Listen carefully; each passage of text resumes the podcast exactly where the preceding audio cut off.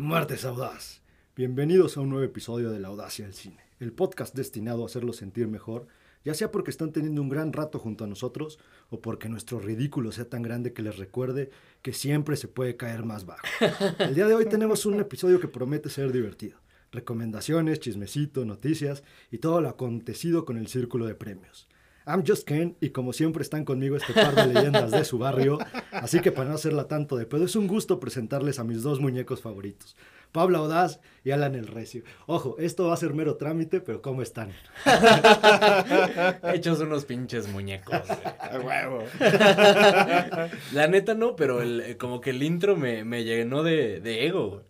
Entonces, y, y, pues la verdad es que eh, estamos, vamos a mencionarlo, estamos grabando en Blue Monday. No se puede esperar mucho de nosotros en esta ocasión, pero con sentimientos encontrados. Ahorita que terminemos de Ahorita que Pablo nos cuente cómo está, eh, les platico por qué eh, tengo un sentimiento positivo. De acuerdo. Ok, pues mira, yo, yo estoy, digamos, sí, muy a tono con el, con el, el Blue, Blue Monday, Monday, sí, la verdad, pero con todas las ganas de eh, hacer que toda la armada pase un buen rato, para que obviamente ellos lo van a escuchar un día después y que les mejore sus ánimos, ¿no? Sí, Entonces. A, aparte hay Armada que, que lo deja eh, el episodio no para escucharlo el martes, sino lo escuchan tal vez ya que va avanzada la semana, porque bien se sabe en la... En la... O no lo escuchan. no, lo escuchan. no, pero algunos de los que sí nos apoyan, que trabajan en oficinas, pues bien se sabe que dentro de esta jungla Godín, conforme va avanzando la semana, ya sea jueves o viernes, pues las actividades bajan un poquito de intensidad y eso hace que estén un poquito más libres, Imagínate, llegas un viernes a la oficina, te compras tu este viernes de, viernes de chilaquiles. Viernes de chilaquil, te compras unos buenos chilaquiles, sí. después pones la audacia, te haces pendejo. Qué sueño, güey. Y eres el un sueño, un pa. sueño, pa. Eres, eres el ridículo de la oficina que pone eh, a la audacia del cine, güey, y ya de, de, ahí A ver, de entrada se sabe y va implícito que si tú pones la, la, audacia en tu oficina es porque nadie te habla, güey. sí, claro, güey. Por supuesto. Entonces, bueno. Y, y sabes que eh, te decía, tengo una nota positiva, pero si quieren se las platico después del intro. Bienvenidos, la audacia del cine.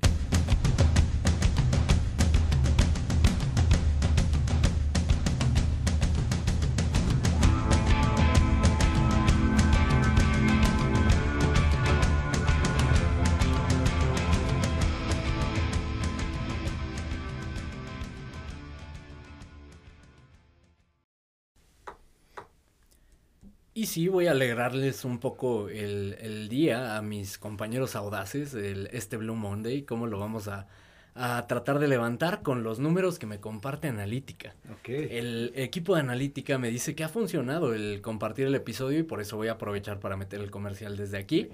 La felicitación es para ustedes, Armada Audaz, que han estado compartiendo el episodio, porque el episodio de la semana pasada batió récord. Wow. Creció cerca de un 40% con respecto a nuestros números eh, habituales. Habituales, exactamente, por así mencionarlo. Y nos dicen que somos el podcast más escuchado de esta colonia. ¡Venga! Entonces, por ahí sí han sentido miradas eh, y sí han sentido que, que, son acosados en la calle es porque probablemente reconozcan sus voces por lo virales que nos hemos vuelto últimamente. Te digo, el podcast más escuchado de, la, de todos los podcasts que se hacen en esta colonia, somos el más escuchado. y eh, por ahí tengo entendido que hay un par muy famosos, ¿eh? Sospecho que el vigilante de, del edificio tiene uno. Sí, sí, sí. Eh, pero sí, la felicitación es para ustedes y para que vean que sí funciona compartir el episodio. Síganlo compartiendo, les rogamos que, que hagan eso. Digo, es la, la petición molesta de cada semana. Compartan el episodio, cinco estrellas, nos ayudan muchísimo. Síganos en redes sociales. E interactúen con nosotros, que tiempo es lo que nos sobra. Sí, de acuerdo. Vamos a hacer que este podcast progrese, hasta el grado en que al menos un peso veamos. Tiempo nos sobra y amigos nos faltan. Entonces, eh, qué mejor que interactuar. Sí, esa con persona de la oficina que nadie le hablaba, somos nosotros. Sí, exactamente. Y hay un montón de cosas de las que hablar el día de hoy. Eh, tenemos tres películas bien interesantes. Probablemente dos, dependiendo de la extensión de las, del Notinews Express. Y pues mejor vamos a darle prisa con eso. Pablo arranca con el Notinews Express y todas las secciones que eh, conlleva el Notinews Express. Venga. cada vez tiene más secciones. Sí, sí, sí. Me dicen que ya está contratando personal, ¿eh? sí, sí, sí. Ya, ya, tengo a, toda mi gente investigando. Ya anda en búsqueda de becarios. Y corresponsales en los distintos eventos. Hace nada, hace un abrir y cerrar de ojos. Eras un becario, Pablo. Ahora buscas becarios, güey. y creo que he escuchado que quieres cinco becarios, güey. No sé para qué. pues es que necesito uno que me traiga el café, otro que me traiga mis pantuflas. Entonces, eso son tareas La sobada de patas, güey. claro, güey. Oigan, vamos a darle que es mole de olla y hoy sí traigo un montón de noticias, así que vamos a empezar. Resulta que la próxima película de Paul Thomas Anderson va a ser con Warner Bros. y va a estelarizar Leonardo DiCaprio. Aún no hay más detalles, pero pues promete. Éxito, éxito, garantizado, diríamos, eh, de una vez. Es que PTA es de, esos directores que no tiene malas películas. Sí, o sea, al menos creo que en la crítica sí pudiera decirse que un éxito garantizado, porque la mancuerna promete muchísimo. No sé, no sé si en popularidad, tomando en cuenta que no sabemos el tema que va a abordar. ¿no? En teoría, uno pensaría que puede ser una mancuerna interesante que va a generar expectativas, pero habrá que ver. Claro. Sí, mira, por, lo pronto justo genera hype, ¿no? Leo DiCaprio y Paul Thomas Anderson, la cuarta Jaime. Sí, claro que, va a generar expectativas. Es correcto. Vamos a la siguiente, que bueno, esta es de un anime que hemos mencionado aquí varias veces. Resulta que Attack on Titan ganó el eh, premio a mejor streaming eh, animado eh, de series o de película de TV en los Hollywood Critics Awards 2023. Que sabes qué, eh, y me di a la tarea de investigar esos premios. La verdad es que no encontré mucho, pero ganó eh, Attack on Titan y acá se celebra y es una noticia que vamos a compartir. Iba, a preguntarles, yo no conocía ese pinche premio, pero pues, bueno, que un buen reconocimiento a la trayectoria de esta... Y, ese hace historia porque es el primer anime que lo gana. Es, correcto, sí, sí, sí, histórico. Bueno, habrá que echarle más, más ojo a estas premiaciones. Quizás alguna noticia de algún otaku que se la inventó, güey. Y, la verdad es que le vamos a dar difusión porque lo celebro y quiero que más gente vea de hecho, dicen que este premio se dio en la Friki Plaza. sí. Rodeado de un montón de furros, güey. Oye, ese es un insulto para mí. Oigan, en otras noticias que generan hype, la próxima película de Wes Anderson va a ser como una película de espionaje oscuro y va a estelarizar Michael Cera, Benicio del Toro y Bill Murray. Qué ganas. Van a, van a empezar a grabar este año, entonces pues... De, entrada el tema eh, pinta que podría alejarse un poco de lo que viene haciendo. Quién sabe, al final quizá vemos una película muy al estilo de Wes Anderson, pero con este género, ¿no? Sí, pues, ya con eso suena bastante interesante porque creo que es algo que nunca había explorado Wes Anderson, entonces pues, pues, promete la neta. Sí, y que Wes Anderson continúa trabajando, ¿eh? Ya presentó una película del 2023 y sigue trabajando. No descansa este hombre. Es correcto. Oigan, la siguiente noticia que les traigo se va a titular Godzilla, hermano, ya eres mexicano.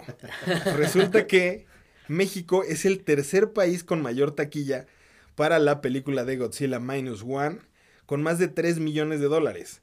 Ya la película se coronó como la mejor película japonesa y eh, estamos hablando de que lo comparamos con fenómenos como Dragon Ball, la batalla de los dioses, que en su momento generó un chingo de expectativas y que todo mundo fue a verla. Entonces, es una buena noticia para esta película que la verdad vale bastante la pena. Digo, la vara no está tan alta, ¿no? sí, me, dicen, que Godzilla ya le entra al pozole y ya come sus tacos con un chingo de salsa. Se viene una pelea de Godzilla contra Jolotzilla, cabrón. ¿Sí? Comentan por ahí, está desarrollando. Sí, sí. Oigan, y hablando de Godzilla, pues resulta que por ahí Warner eh, se quiso subir al tren del mame de Godzilla Minus One y adelantó el estreno de su próxima película Godzilla X Kong, El Nuevo Imperio, al 11 de abril. De, o sea, estaba el 11 de abril y la pasaron al 28 de marzo de 2024, precisamente esperando que todavía les alcance un poquito del hype que hay de eso les puede salir o muy bien o muy mal. Yo creo que les va a salir bastante mal porque la neta es que no se pueden comparar una con otra y el hecho de que pues estén buscando que la banda vaya a la taquilla a, ir a verla al cine, un poco agarrándose del hype de Godzilla Minus One. Probablemente, pues sí les dé taquilla, pero no creo que en críticas les vaya tan bien. La que sabes qué puede ser que ese éxito de Godzilla Minus One se le pueda atribuir a la audacia, güey. Les acabo de compartir los números, por Dios, la rompimos. Quizá fuimos parte de esa taquilla, de que la gente fuera a verla. Sí, seguro, seguro. Digo, si, si fue el 50% de, lo, de las personas que nos escucharon, pues ya estás hablando de 2 millones de esos tres que nos sí, Entonces digo. Maquillando números, cómo no. Warner, si escuchas, güey, ya viste lo que, lo que hicimos por Godzilla Godzilla Minus One. Ni tus contadores maquillan así los números. Y nuestros bolsillos están abiertos, podemos hablar bien de lo que sea. Abiertos y rotos, cabe mencionar. Nuestra opinión está a la venta, lo hemos mencionado siempre. Se sabe. Oigan, la siguiente nota la voy a titular Déjalo, ya está muerto aunque camine. Salió por fin el tráiler de la siguiente serie de The Walking Dead. No mames. y la verdad es que el, el tráiler no se ve mal, pero mañosamente eh, el tráiler se eh, centra o se enfoca en, creo que dos de los personajes que, bueno, tuvieron como más hype durante toda la serie de The Walking Dead. Me refiero a Rick Grimes, el, el policía que en algún momento de la serie desapareció misteriosamente. se había muerto, güey. Ajá, se supone que se había muerto y después al final fue no estaba muerto, andaba de parranda. Andaba en la playa, güey, echando desmadre. Y por ahí sale también Michonne, que también fue como muy eh, eh, aclamada en su momento porque era la, la, la persona que traía dos como zombies de mascota y traía una katana y se veía súper badass. Y bueno, ¿Para qué carajo terminaron The Walking Dead entonces?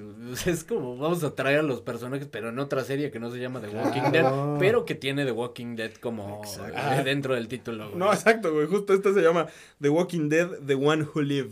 Obviamente haciendo referencia a Rick Grimes de No estaba muerto, andado de parranda. Y creo que también hay otro spin-off de, de Carol y de Daryl Dixon. Ajá, justo. Por eso yo creo que no los están metiendo en esta, en esta serie y que conociéndolos seguramente en algún punto van a querer hacer un crossover. Y todavía está Fear the Walking hay otro de, de, de Negan, ¿no? También. No sé. Sí, yo, yo por ahí había visto alguna cosa de con, con, con, la, la que era novia de, de este güey, de Glenn. Ah, de ah, claro. Es como que también eso está súper enfermo. O sea, Negan es el cabrón que le destrozó el cráneo, a Glenn y ahora va a hacer una serie con El mundo está enfermo, mi hermano. Qué bueno, güey. Idea brillante, ¿no? Ya no está funcionando The Walking Dead. ¿Qué hacemos? Y si lo dividimos en cuatro Hacemos series, güey. Eh, hacemos cuatro series con los personajes principales que ya nadie está viendo en la serie original. Va, güey, idea millonaria. Y luego hacemos un multiverso como lo mismo que le, está le dejó de funcionar a, a Marvel, güey. Vamos a hacer un multiverso. Claro, güey. ¿Por qué? Porque pues, la gente lo pidió, seguramente, güey. Carajo, güey. El mundo está loco. Lo que me está gustando mucho son los encabezados de, del buen Pablo, ¿eh? Claro, güey. Sigue, ¿Eh? sigue, a ver si hay otro. gente que trabaja en el periódico extra, un. Sí, a ver si se me ocurre algún otro porque lo saco de la chistera. Como niño del periódico, Oigan, la siguiente nota es que, pues, parece que Mia God se quedó en personaje después de hacer la película Maxine, pues está siendo demandada por, se supone, eh, patear a un actor como secundario en el set de esta película. Y ella, pues, o sea, lo, que dicen es que ella en su momento alegó que eh, pues estaba burlando y lo estaba retando a que hiciera algo al respecto. A esta yo la voy a titular, güey. Y la voy a titular de la siguiente manera un día normal en, de, Pablo en los estudios audaces. no sé de qué me hablan, yo soy inocente. Ya, Benito se quejó. ¿eh? Oigan, la siguiente noticia es que ya empezaron las grabaciones de live action de Cómo entrenar a tu dragón, de esta película que eh, veníamos platicando hace algunos episodios.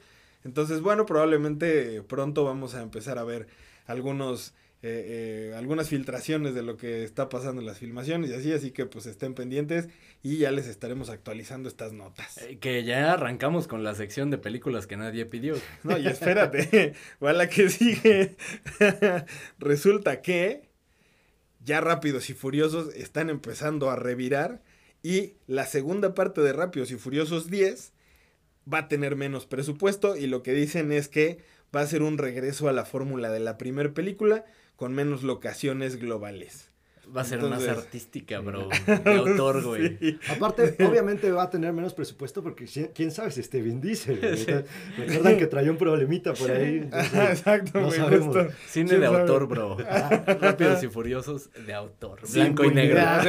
Blanco y negro y con un aspect ratio uno a uno, güey. Mira, pinche auto clásico. Estoy especulando, pero probablemente alguien escuchó la audacia y dijo, no mames, sí le estamos cagando. Mejor hay que bajarle tantito al al nivel de, de película mamastrosa que vamos a hacer.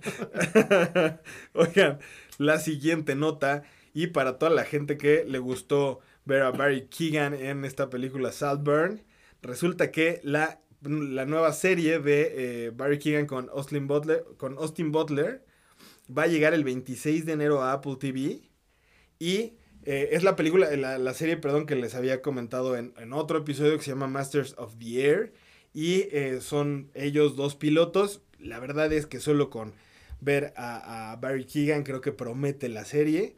Y estén atentos porque pues ya va a salir, ¿verdad? Entonces esperen su, su, su estreno y si no tienen Apple TV puede ser buen momento para contratarlo. Por lo menos la prueba gratis y rífense la película, la, serie y ya después lo cancelan. Y todas las series que hemos mencionado, creo que ya va aumentando el volumen de contenido, buen contenido de Apple TV. Claro. Digo, no hemos visto esta, pero al menos The Morning Show, se hablan maravillas de The Morning Show, ha ganado un montón de cosas. Mi hermana lleva eh, diciéndome por meses, güey, que ya empieza a ver la serie, te prometo que ya voy a ver. Venga. Uno de estos. Oigan, la siguiente noticia noticia que voy a titular como está viejito pero como vuela. Está confirmada eh, que Top Gun 3 está en desarrollo. La va a dirigir Joseph Kosinski. Entonces, eh, promete. Güey, es de las secuelas extrañas, porque generalmente estoy muy en contra de las secuelas, pero esta sí se me antoja muchísimo por lo que hicieron en, en Top Gun Maverick. Entonces acá sí se me antoja bastante verla. Sí, pues si siguen bajo esa línea, digo, y lo hemos mencionado algunas franquicias como John Wick, como Misión, Imposible, en donde se han reinventado película a película, y si esta, esto lo hacen bajo esa línea, yo creo que puede salir algo interesante. Que tres y ya, ¿no? ¿La dejamos en tres? Sí, yo creo que ya tres es too much y están estirando bastante. Es que, es que... lo de hoy es de cinco a siete, Sí. sí, es probable. Esperemos que no, pero es probable. La siguiente noticia, pues el cine ganó. Resulta que eh, Totem y el cortometraje Humo ya se encuentran en el shortlist para, para hacer selección oficial a los premios Oscar 2024. Yo creo que no les va a alcanzar, pero pues mira, nos da esperanza y por lo menos en la primer como filtración que se había que se había mostrado no aparecían, entonces por lo menos ya que se esté nombrando por ahí no, no está mal. Que sabes que para la mala suerte de México el año en el que sacan quizá una de las mejores películas que no la he ojo no la he visto, pero las críticas así lo lo afirman, una de las mejores películas en varios años Puta la, la competencia está fuertísima. Fuertísima en cuanto a película de lenguaje extranjero. Se... Pero tomando en cuenta que en años anteriores si mandaban algo a competir era Mis Reyes contra Godines.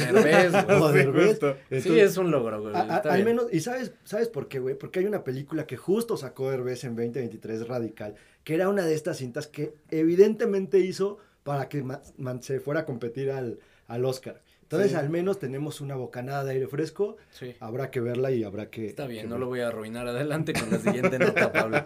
Oigan, eh, en la siguiente nota, pues resulta que eh, Francis Ford Coppola salió y, publicó en su Insta, según yo.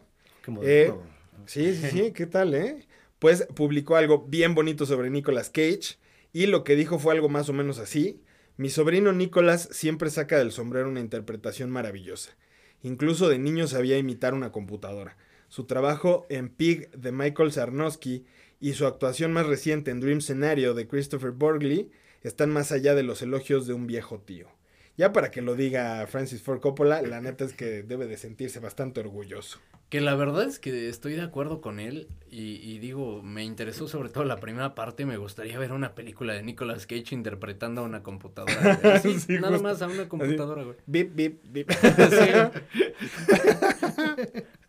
Tin, tin, tin, que, sabes que es lo peor que, que, no creo que sea algo que Nicolas Cage no hiciera, ¿eh? Claro. Oigan, no sé si se acuerden que hace pues bastantes añitos salió por ahí una película que se llamaba eh, 28 Weeks Later. No me acuerdo, justo, no me acuerdo cómo le pusieron en español. Exterminio. Eh, sí, era exterminio, ¿no? Pues bueno, resulta que ya está en desarrollo la secuela y esta se va, se va a titular 28 Years Later. Y eh, pues bueno, lo que esperan es poder lanzar una nueva trilogía y Danny Boyle está dirigiendo la película con Alex Garland en el guion. Entonces digo, esperemos que con lo último que hemos visto de Alex Garland no sea una película sobre cómo te explican a sobrevivir el, apocalipsis zombie. Esperemos que no. Creo que la película en su momento fue bastante buena. Entonces, pues a ver qué tal. Y, mira, más allá de que esté Garland en la, en la escritura, Danny Boyle conoce esta, este universo porque él, él, fue el creador de la primera cinta. Entonces, si Garland por ahí empieza de alucin, seguramente le van a poner un estate quieto, este es mi universo y váyase a joder otro lado. ¿Crees que regrese Killian? No recuerdo si muere. No, no muere. ¿Regresará Killian Murphy? Tal vez un cameo, ¿no? Pues digo, sería interesante que, que volviera. La, la, primera, recuerdo, es buena.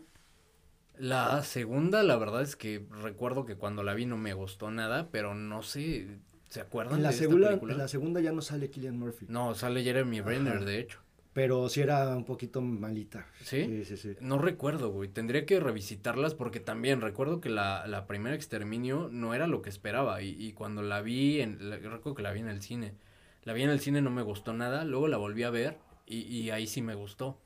Eh, entonces, no sé, me, me, gustaría revisitar estas dos películas eh, y para ver cuál es mi, mi opinión actualmente y preparándome ah, para 28 años después. A mí la primera recuerdo que me gustó mucho, pero sí recuerdo que no que de alguna manera fue pionera en la forma en cómo mostraban el mundo zombie, güey. Como que no estábamos acostumbrados a verlo de esa manera. Sí, claro, y, y, anticlimáticas y lo que esperabas era como supervivencia total, pero creo que explora más como el comportamiento humano dentro de todo esto. Sí, sí, sí. Sí, creo que es bastante interesante, habrá que ver qué, qué hacen ahora, justo ya que el, el, digamos, universo zombie está, digamos, más robustecido, ¿no?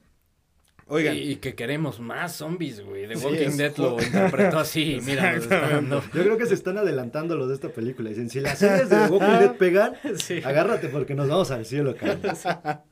Oigan, y para todos los fanáticos de God of War, resulta que Prime Video ya está desarrollando una serie live action.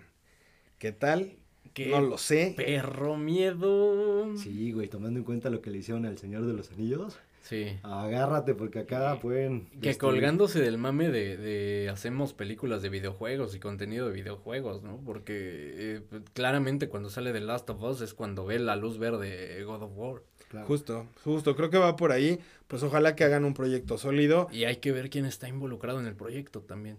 Justo. Sobre todo porque no sé, no se me ocurre alguien que tenga en mente que podría ser Kratos. Depende en qué etapa lo agarren también. No sé si. Digo, creo que es más interesante eh, la historia, la última historia para los últimos juegos de, de God of War, la nórdica, y, más siendo que está un poco más de moda eh, toda esta mitología nórdica en, dentro del cine y las series. Creo que valdría la pena explorarlo desde ahí. No sé si vayan a empezar desde Zeus, como en los juegos originales.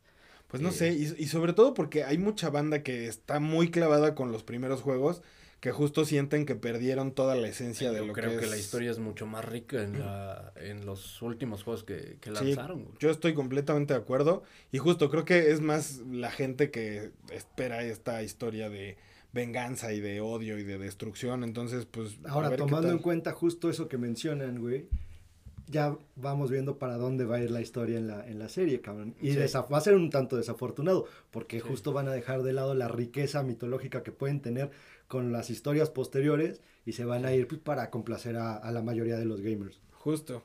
Pues a ver qué pasa. En otras noticias, eh, los Rolling bueno, más bien, la, la, la, digamos, la empresa Rolling Stone confirma que Selena Gómez protagonizará una biopic sobre la cantante Linda Ronstadt.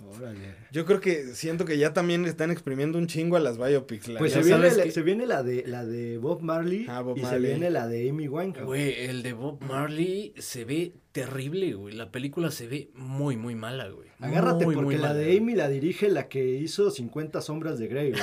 sí, güey, y, bueno, esa es película directa a la televisión, sí, Claro. Entonces seguro va a ser un bode. Para mí, eh, no hay otra Amy Winehouse que Lady Gaga. Tendría que ser Lady Gaga interpretando cuando el proyecto sea un poco más serio. No, no hacerlo, no ¿Para qué? A lo mejor una dota, cabrón. ¿Sabes? También siento que, que estamos exprimiendo las noticias, güey, porque esa noticia estuvo bien guanga, ¿eh? Pero, bueno, está interesante. aparte, este, como dato ahí curioso, la, la directora que, que, va a dirigir la, el proyecto de Amy es la esposa de mi pollo Aaron Taylor Johnson. Entonces ya, ya se cambió el apellido Taylor Johnson, pues para también jalar más banda, ¿no? Muy bien. Venga. Oigan, y la siguiente noticia, llamada Exprimiendo al bebé Yoda, se confirma una nueva película de El Mandalorian y Grogu y el, bebé Yoda. Entonces, bueno, pues ya que pegó tanto la serie, ahora van a hacer una película. exprimiendo a Pedrito Pascal también. Es correcto. Entonces, bueno, pues habrá que esperar a ver qué pasa. Ojalá esté buena, la serie es buena, entonces, pues ojalá y. Sobre todo porque, eh, pues ahora ya este Adam Driver también dijo que pues él no tiene como planes de regresar al universo de Star Wars, que justo creo que era pues ahorita en las nuevas películas que no pegaron tanto, era uno de los personajes como principales o que tenía un arco digamos más pesado en la historia, entonces que él no tenga planes de seguir eso, me da dejos de que no tienen ni puta idea de a dónde llevar esta saga y que evidentemente pues dicen que, que, pegó pues el Mandalorian, pues vamos a darles Mandalorian. Ya no nos da una temporada más que sea película. y, que también sabes que eh, se habla de una nueva película, una nueva trilogía de Star Wars, eh, New Jedi Order, que es dirigida por Charmin Obaid Chinoy, que la verdad la desconozco su carrera completamente pero bueno, se habló mucho de, esto en redes porque es una directora que va a incursionar dentro de este eh, universo de Star Wars. Se le criticó muchísimo, eh, más por el fracaso de la última trilogía. Entonces, eh, también no sé hasta qué punto estamos también cansados un poco de, de, Star Wars, ¿no? Esta fatiga de Star Wars. Yo creo que vieron lo que hizo Zack Snyder y dijeron, güey, seguimos teniendo mercado, güey. O sea, este cabrón no, sí, pues es que cabeza. Lo que sí es que va a generar muchísima polémica, ya se habla de, de, este tema de la inclusividad, ya está el debate en redes sociales, lo que busca Disney a final de cuentas y que no le ha salido en cuanto a negocios se refiere. Sí, claro. Sí, claro.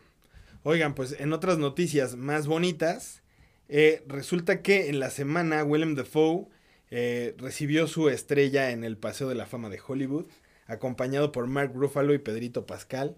Y por ahí salieron ahí como las fotos de cómo lo estaba recibiendo y se veía muy contento mi queridísimo eh, Willem Dafoe. Entonces, qué bueno, qué bueno que reconozcan al talento aún a, su edad, ¿no? ¿no? vieron por ahí un video donde Pedrito andaba de mano larga con la esposa de, Willem Dafoe? A lo mejor por eso traía la mano toda madre. es que justo está, está como, como recibiendo su estrella y todo risa y diversión y de pronto Pedrito así como que le acaricia la, la cara a la, a la esposa, pero de una manera un tanto extraña, ¿no? Como como un tanto, sí, invadiendo un poquito ese espacio. y, y, William Dafoe sí se volteó así como de quítale las manos, cabrón, te rompo la otra, güey. se le metió el de verde, güey, y ahí fue el incidente, güey. Oigan, y ya la última noticia que les traigo es que eh, Matt Mikkelsen recibe un gran galardón pues eh, estaba haciendo la promoción a esta eh, nueva película que está sacando y le dieron un Doctor Simi. ¡Qué bonito! Qué, joder, esto sí es cine. ¿En dónde? no, no sé, vi, el video, no sé dónde estaba eh, promocionando la película, pero justo estaban como dando entrevistas después de la, como de la presentación de la película y así, y una chica de, de la audiencia se acercó con un doctorcito Simi a dárselo y él lo recibió con gusto y lo enseñó así a, toda la audiencia y se lo llevó a los brazos y siguió dando como su entrevista. Me pareció un gesto bastante cagado. o sea, está en México. No, estaba no en, creo. en una premiere en no sé en qué parte del mundo. pero... Creo que acá la verdadera nota es que el doctor Simi ya es internacional. No, bueno, sí, el doctor Simi ha trascendido barreras. Sí, Todas las barreras. Acá el verdadero ganador es el doctor Simi, güey. Sin duda, güey. Ve cuánta promoción gratis tiene, cabrón. Sí, güey. Incluso acá, güey. le estamos dando eh, auge a, la marca del Dr. Simi. Farmacias similares, por favor, patrocinen. Oigan. Segmento no pagado, hay que sí, Claro, sí, sí, pero estamos dispuestos, entonces pues ahí échenos la mano. Que me imagino es para la promoción de la película No Promised Land o Bastarding. Justo la, la, que tuve oportunidad de verla, es una película bien interesante, ojalá tengamos oportunidad de, de abordarla en algún momento. Es de eh, el escritor de esta película que también mencionamos hace poco en, en La Audacia, justamente, eh, que mencionábamos, la mencionábamos dentro de las eh, recomendaciones navideñas, Riders of Justice. Entonces, eh, es una película que es bastante buena y ya la abordaremos en su momento. Ok, bastante bien. Oigan, pues yo no tengo más noticias per se, pero el domingo fueron los Critics Choice Awards y el lunes fueron los Emmys. Que estos normalmente es en septiembre, pero los retrasaron por todo el tema de la huelga y hay cosas como bastante interesantes, pero no sé si tengamos el tiempo porque ya es tarde. Tú date, Pablo, arráncate. Ok, vamos a hacer esto rapidín y a lo mejor no tan, tan, eh, digamos, dedicado a. Lo que les puedo decir es que, por ejemplo, Succession se lleva, esto hablando de los Critics' Choice Awards, eh, Kieran Culkin, eh, Sarah Snook, que es esta Siobhan, se, se, llevaron premio. The Morning Show también ganó, The Crown. Mejor serie de comedia la gana The Bear, que está arrasando en los premios. Rompiéndola durísimo. Mejor actor de serie de comedia, igual lo gana Jeremy Allen White de The Bear, que también está arrasando. Y que traía su rosa en, e, el, en el saco de la Rosalía. Es correcto, la Rosalía. Eh, mejor actriz de serie de comedia, Ello The Beauty, también de The Bear. Eh, mejor actor de reparto, Evan Moss Backrach, de, también de The Bear. Eh, también ganó Only Murders in the Building, que esa me parece que está en HBO o Star Plus, Star, Plus, Que también no se ve, no se ve mala, ¿eh? ¿eh? mejor serie limitada Beef, que también tuvo sus premios en, en los, los, Golden Globes. De lo mejor del año. Que tuvo su dedicatoria en un episodio de La Audacia del Cine. Claro que sí. Ajá, igual, este, eh, mejor actor y mejor actriz también lo gana Steve Young y Ali Wong de The Beef. Entonces, creo que bastante interesante lo, lo, los que ganaron. Eh, mejor actriz Emma Stone de Poor Things. Mejor actor de reparto, repite Robert Downey Jr. Eh, mejor actriz de, de, reparto, Davin Joy Randolph de, The Holdovers. Creo que, o sea, justo, eh, todos, todos los ganadores han estado como repitiendo. Y se está perfilando para que estos sean los favoritos. De lo que más rescato, más allá de, de Paul Yamari, que le gana a, justo Killian Murphy, que esto es interesantísimo, le gana por The Holdovers a Oppenheimer. Entonces, eh, por ahí se va candidateando para. Que, está interesante porque van uno a uno en premios. Entonces, ahí está el, tiro entre, entre el actor y justo lo que mencionábamos, pues, pobre Bradley Cooper, que al final hizo toda su película para él poderse lucir y poder competir por un premio y se quedó fuera, ¿no? Dos premios de los más importantes de la noche. Oppenheimer se lleva mejor película y mejor ensamble de, de actores. Entonces, estos son como los premios más importantes dentro de los Critics' Choice y los dos se los lleva Oppenheimer. Y lo más rescatable de la noche para mí que Ryan Gosling se lleva el premio Mejor Canción y la reacción no tiene precio, güey, cuando lo anuncian ganador. Sí. si no lo han visto, búsquenlo, de verdad no tiene precio la reacción de Ryan Gosling, sí fue como de, Nah, es broma, ¿no? Sí, me, están cagando, ¿verdad? me, me, encanta, Gosling es, es, muy espontónmo, güey. Entonces realmente está, a través de su cara te está diciendo lo que está pensando. Y sí, tenía una cara de qué madre se está pasando acá. Sí, sí, Estuvo increíble. ganador. Güey, me urge verlo cantar I'm Just Ken en los Oscars. Necesito que pase eso. Sí. Definitivamente. Y bueno, pues en los Emmys, la verdad es que eh, los, los premios estuvieron, creo que bastante parecidos. Eh, creo que todos los, los premios ahorita importantes que, que, están pasando están sonando lo mismo y que eso pues nos da como, digamos, más certeza para lo que va a pasar en, en, en los Óscares. Así que preparen sus quinielas porque probablemente vaya por ahí. Que sabes qué es lo interesante de, de esta última nota? Que los semis están ocurriendo mientras grabamos, güey. Entonces, que, Pablo ya tiene los datos, güey. Sí, güey. Te digo que, tiene corresponsales, güey. La preparación es bárbara, güey. Estoy, no, pero. Razón trae un chicharito y alguien le está diciendo. Sí, es que justo tengo un corresponsal ahí, entonces me está diciendo quién está ganando. Y pues justo es muy parecido a lo que está pasando. Uno de los becarios, me dicen que tiene 13 años, güey. Ya se quiere ir a dormir, pero Pablo lo tiene trabajando viendo los semis, güey. Mira, está mejor que en el taller donde hacía zapatos, entonces. Señor Pablo, ¿me puedo ir a dormir? Tengo escuela mañana. Señor Pablo, no he hecho mi tarea. Una hora más, niño, una hora más. Pero bueno, arranquemos con el episodio de, esta semana. Que, eh, como les mencionaba, traemos tres películas. Entonces, háganme el honor de arrancar con la que gusten. Venga, ¿con qué arrancamos? ¿Qué les parece si empezamos con Priscila? Ok. ¿Jala? Jalo. Venga. ¿De qué va Priscila? Digo, creo que ya, ya lo habíamos hablado en, en, en, repetidas ocasiones en episodios anteriores. Es la historia de Priscila Presley, eh, dirigida por eh, nada más y nada menos que Sofía Ford Coppola. Eh, creo que, justo, creo que es una visión bastante diferente. Em, evidentemente, pues digo, ya nos habían entregado varias películas de Elvis en los últimos años. Y ahora darle ese contraste a cómo lo vivió la esposa de, Elvis. Creo que es algo interesante, digo, creo que hay cosas rescatables de la película, como por ejemplo que la, la empresa de Elvis no les permitió usar las canciones de Elvis precisamente porque ellos no estaban involucrados en el proyecto y entonces sacar un proyecto diferente sin usar las canciones me parecía arriesgado en un principio, sin embargo nunca pensé en su momento cómo iba a abordar esta película y creo que tiene cosas bastante interesantes, pero ¿por qué no me platican más? ¿Qué les pareció? ¿Qué tiene bueno? ¿Qué tiene malo? De entrada, como bien mencionas, la visión diferente y en este caso desde la visión de Priscila justamente. Eh, ¿Por qué? Porque desde que se escribe, eh, la película está basada en la novela que escribió, o bueno, más bien la autobiografía, se puede decir, que escribió Priscila de eh, pues su convivencia con, justamente con el rey Elvis Presley.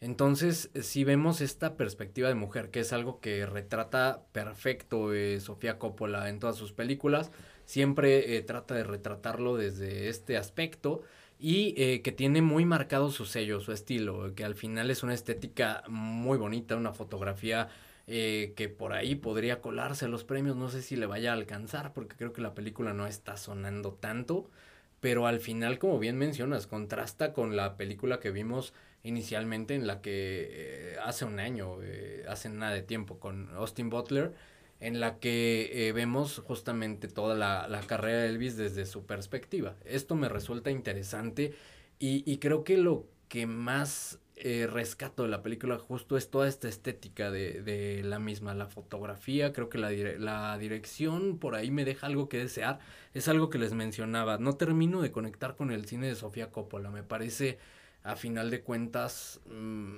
anecdóticas sus películas, se podría decir, no sé si esta parte me fascina. Algo que sí me gustó muchísimo la actuación de Jacob Elordi. Creo que es de lo, de lo más rescatable de la película. Y, y, siento que sí falta un poco más de profundidad dentro de este guion o la forma en la que está escrito el personaje principal que justamente viene a ser Priscila. Claro. Creo que, que bien mencionas, Jacob se, se roba por momentos incluso la, la misma película y en muchas ocasiones te interesa ver más qué es lo que está pasando con el personaje de Elvis que la misma Priscila. Eh, justo esta película coincide con el fallecimiento de la hija de Elvis en 2023. Eh, hija que estuvo casada con Michael Jackson, si no, si no mal recuerdo. Con Nick por ahí. Cage, Lisa Marie. que con Nick Cage creo que fue un poquito menos. Como tres semanas. güey. Sí, como tres semanas. en ese tiempo ah, vivían la vida loca de, esos años. Eh, y después se casó con Michael Jackson y creo que duraron como dos años. Pero bueno, coincide con el fallecimiento de, de esta mujer. Eh, bien mencionan, es una película interesante justo por la perspectiva que muestra. Creo que esa es la, parte con la que yo me quedaría.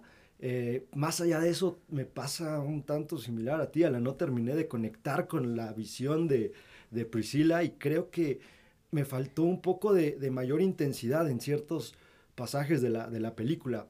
No estoy diciendo que sea un desperdicio, ni mucho menos. Creo que es muy importante de alguna manera que tengas que conectar desde un inicio con esta película para poder meterte en, los zapatos de Priscilla y poder tener esa visión que trata de contarnos Sofía Coppola. En mi caso no fue así. Sí me parece también un tanto anecdótica por ciertos momentos. Y este, bueno, ¿qué te diré? La verdad es que no siento que haya desperdiciado mi tiempo, pero siento que tenían muchísimo más por explotar. El diseño de producción es bárbaro y los vestuarios también son impresionantes. Pero, y, con riesgo de sonar extremadamente fifas, güey, y de cerca de... ¿Quién me va a cancelar, güey? Nos escuchan cuatro personas, ¿no? Eh, siento que Sofía Coppola hace un cine muy para mujeres y quizá por eso no terminamos de conectar. Tal vez no somos el target y, quería preguntarte, Pepe, ¿qué opinó tu novia de, de, esta película? Creo que le pasó algo similar, güey, y, y también con base en eso creo que fue que reforcé un poquito más mi visión, porque en un momento también pude pensar de esa manera y decir, güey, a lo mejor yo no soy el público para el, para el cine de Coppola, eh, de Sofía Coppola específicamente, ¿no? Pero creo que ella tampoco se enchufó desde un inicio, creo que también le faltó un tanto de, mayor profundidad en ciertos pasajes de, la película. Y, y te digo, la película está bien a secas. Ese es el problema, güey, que lo siento bajo una misma línea y no siento este vértigo que pudiera llevarnos a comprender un poco más la situación que vivió Priscila. Es, que, ¿sabes qué? Y, digo, creo que esto podría ser completamente intencional. La película se llama Priscila y es de Priscilla Presley siento que Priscila dentro de esta película es una mera espectadora y, en ningún momento se roba el foco de, la misma. Eh, los momentos más interesantes de la película justo es cuando interactuó con Elvis eh, o por ahí cuando vemos situaciones que, tuvo que vivir eh, desafortunadamente Priscila, ¿no? Un poco la, infancia robada, quizá.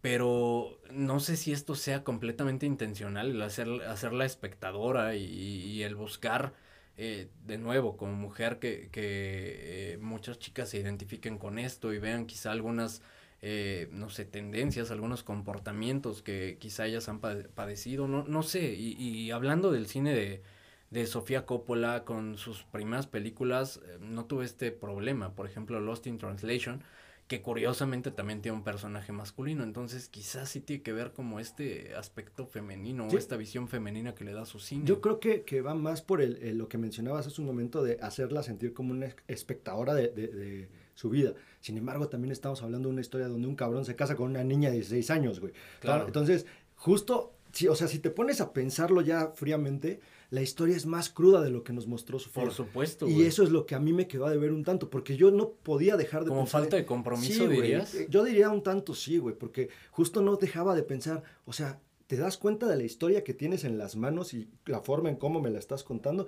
Creo que fue un tanto ligera. ¿No? Y eso se queda un poco. Que sabes que no sé si lo he platicado en este podcast y, y quizás estoy metiéndome en terrenos súper turbios, pero siento que la visión de Sofía Coppola en cuanto a contar historias humanas pudiera ser muy limitada. ¿Por qué? Porque creció en una familia de muchísimos recursos y, prácticamente pues aislada de la, del mundo real, güey. Entonces no sé si le faltan experiencias como para poder transmitirlas dentro de su cine. Porque realmente nada de esto lo ha vivido. Entonces, ¿cómo podrías hablar de forma personal de, de situaciones que pues, técnicamente no has vivido? Incluso lo hemos visto con películas anteriores que también eh, se sienten bastante anecdóticas y viene mucho a mi mente una que hizo con eh, por ahí Timothy Chalamet, no es cierto, eh, On the Rocks estoy hablando, On the Rocks con Bill Murray y con Rashida Jones, que también es una película desde una perspectiva con la que difícilmente conectas porque es una sociedad alta, son problemas que no son reales, Entonces, quizá esto pudiera afectar en, en, la forma de contar historias de Sofía. Que, justo les, les, iba a preguntar y tengo dos preguntas para ustedes. La primera es, ¿ustedes ven alguna evolución en el cine de Sofía Coppola? Yo creo que estéticamente claro.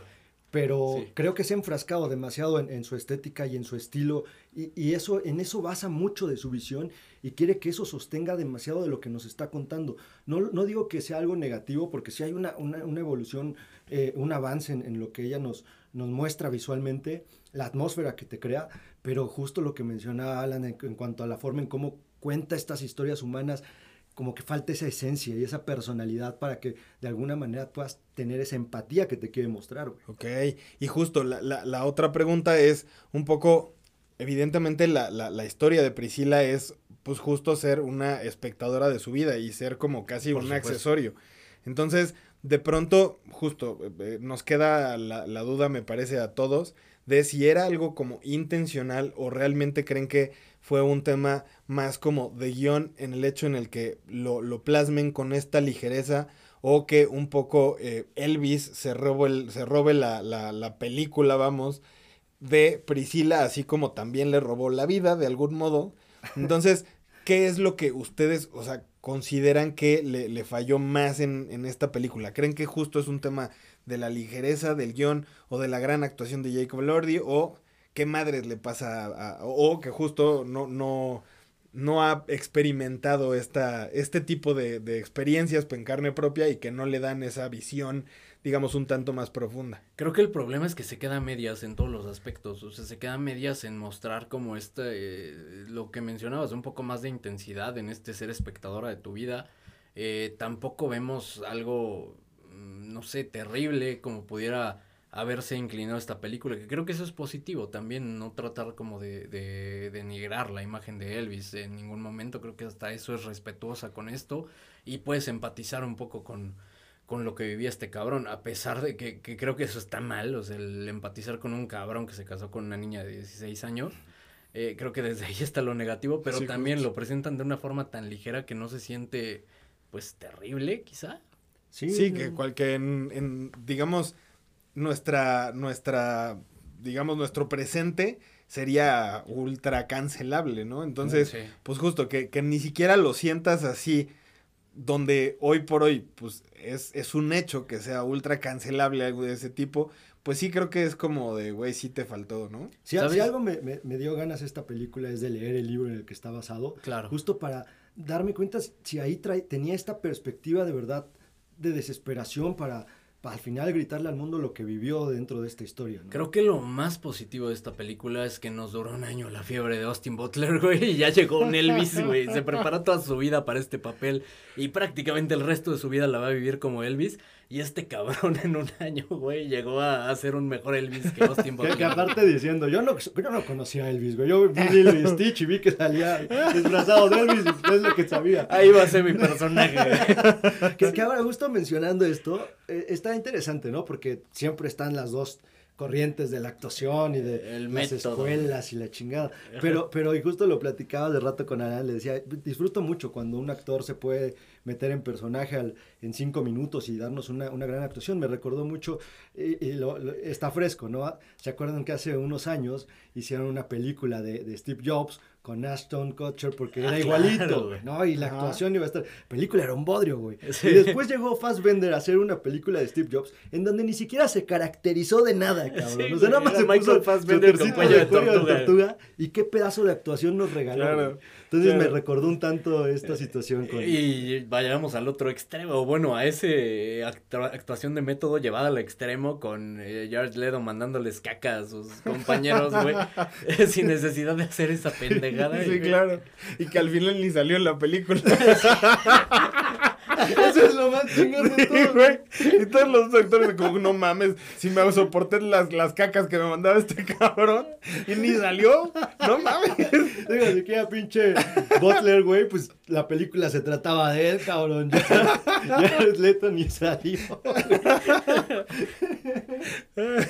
dirían, eh, es una película recomendable. ¿Qué, ¿Qué dirían? ¿Para quién es esta película?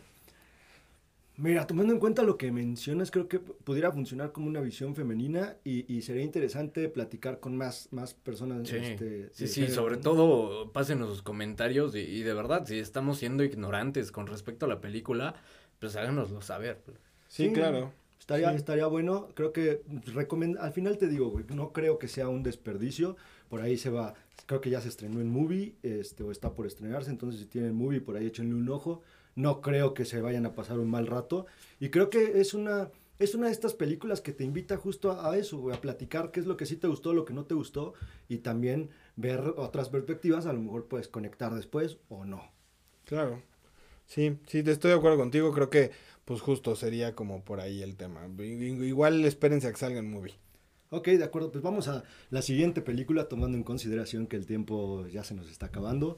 Vamos a hablar de esta película que yo en lo personal no he podido ver, pero teníamos una expectativa enorme, creo yo, porque es de Estudios Ghibli, porque es una cinta que, digo, por lo regular, este estudio no tiene malas, malas películas y siempre se, se adentra en la profundidad de sus personajes y de las historias que nos están contando.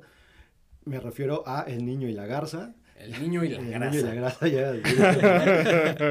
Esa va a ser la, la sección, eh, el nuevo nombre de la sección Noti News Express, güey. El niño y la grasa. El ñoño y la grasa. Pero, pero bueno, justo lo que me ha dado mucha curiosidad es ver la polaridad que tiene entre, entre la audiencia. Mucha gente no ha podido conectar desde un inicio.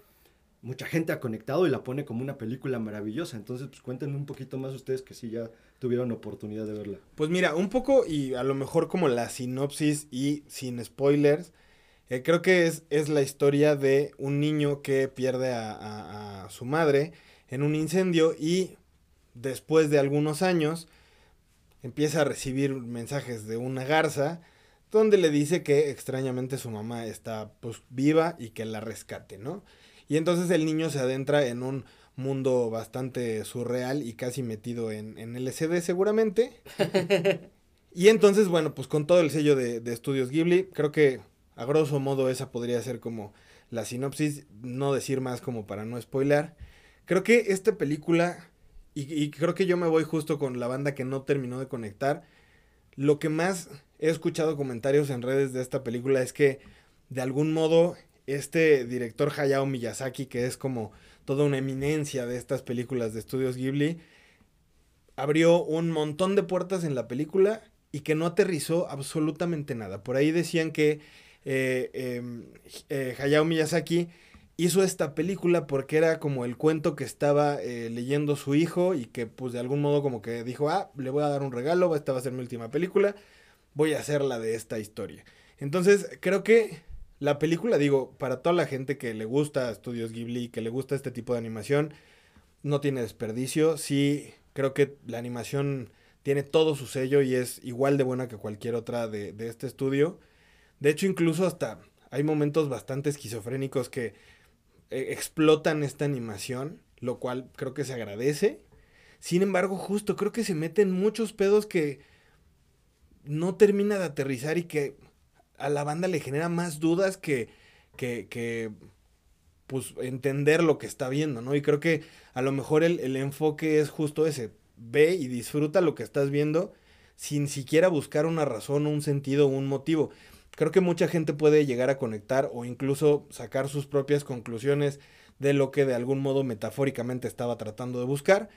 Por otro lado, también puede parecer como que a, a, a Hayao Miyazaki le valió madres y quiso poner un chorro de cosas y que al final pues tampoco le importaba o tampoco le interesaba aterrizarlas. Pero justo, yo no terminé de conectar como tal con la película, la disfruté, creo que no la vería como una segunda vez, porque no llegué a conectar tanto, o yo hubiera esperado otra cosa de la película. Pero tú qué opinas, Alan? Pues mira, tiene eh, los elementos que todos disfrutamos y amamos de Estudios Ghibli. La animación es hermosa y, y cada vez es, es, más preciosa esta animación por, por, las nuevas técnicas, ¿no? Sobre todo uh -huh. de, de, animación. No pierde la esencia, sigue siendo una animación de Estudios Ghibli, la ves y e inmediatamente identificas que, que es de Hayao Miyazaki. En cuanto a la historia, sí creo que es una historia bien espesa, quizá de las más o la más espesa de, de Hayao Miyazaki. Yo por el contrario la siento una película muy personal, o sea, no, sí. no siento que haya sido eh, pues algo hecho a la ligera o algo hecho al azar. Eh, sin embargo, sí creo que tiene mejores trabajos de Hayao Miyazaki. No, no viene a ser para mí como muchos lo están poniendo, porque sí está polarizando, pero en general la crítica la está poniendo quizá como la mejor película de estudios Ghibli. Sí. Siento que es romantizar la filmografía de Hayao Miyazaki. Sin embargo, tiene todos estos elementos, la, la animación, el surrealismo, eh, los, las criaturas, digamos, eh, surreales y, y, muy lindas a la vista y que te encariñas y que quieres abrazarla y, y dormir con Claro, él, güey, porque, sí. porque es preciosa la criatura. Esos elementos están ahí, la, la música, puta, la banda sonora es hermosa, de verdad es, es magia absoluta y creo que acá radica la magia de la película Sí, creo que sí. la que a mí sí me hizo conectar y, y que sí me hizo sentir como todo lo que quería transmitir.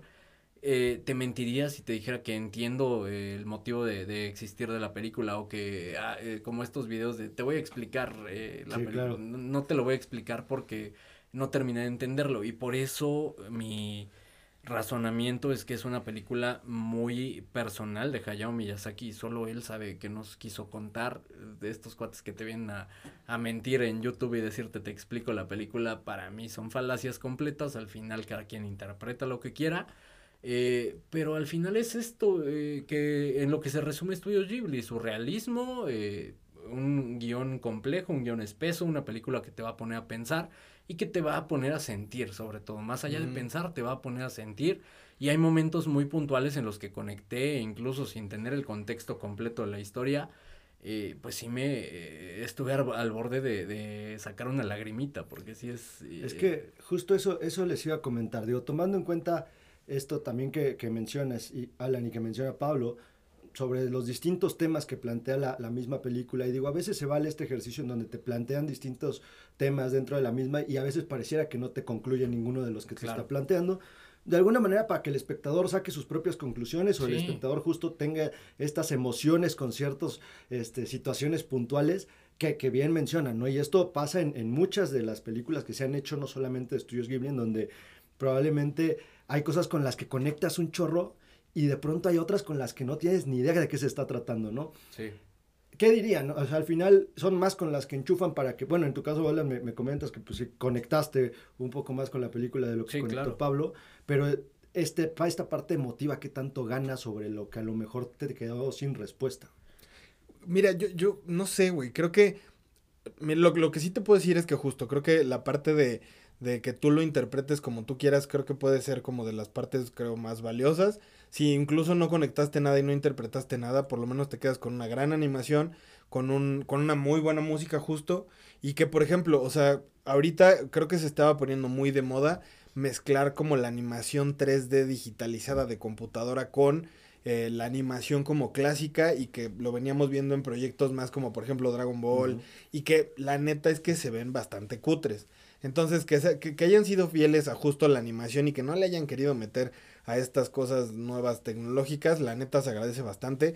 Sí hay cosas muy bonitas en la película, hay otras cosas que dan mucho cringe y que creo que la película la podría resumir como Alicia en el País de las Maravillas con LSD. Qué pero rico. Al, pero al final. No ya Creo que justo eh, la parte, por ejemplo, yo a título personal, y que creo que este tampoco es spoiler porque viene como dentro del, de la sinopsis, a mí me parece que justo es más bien como un viaje en el duelo del niño por haber perdido a su mamá. Es mi interpretación bastante personal. Probablemente esté yo pendejo, pero eh, es mi interpretación. Y al final creo es bien valioso que toda la gente interprete lo que llegue a conectar con la película. Justo, aún así, yo la sentí justo como que en, algún punto podían haberse ahorrado como muchas cosas que no llegaron a concluir o que no tuvo un cierre.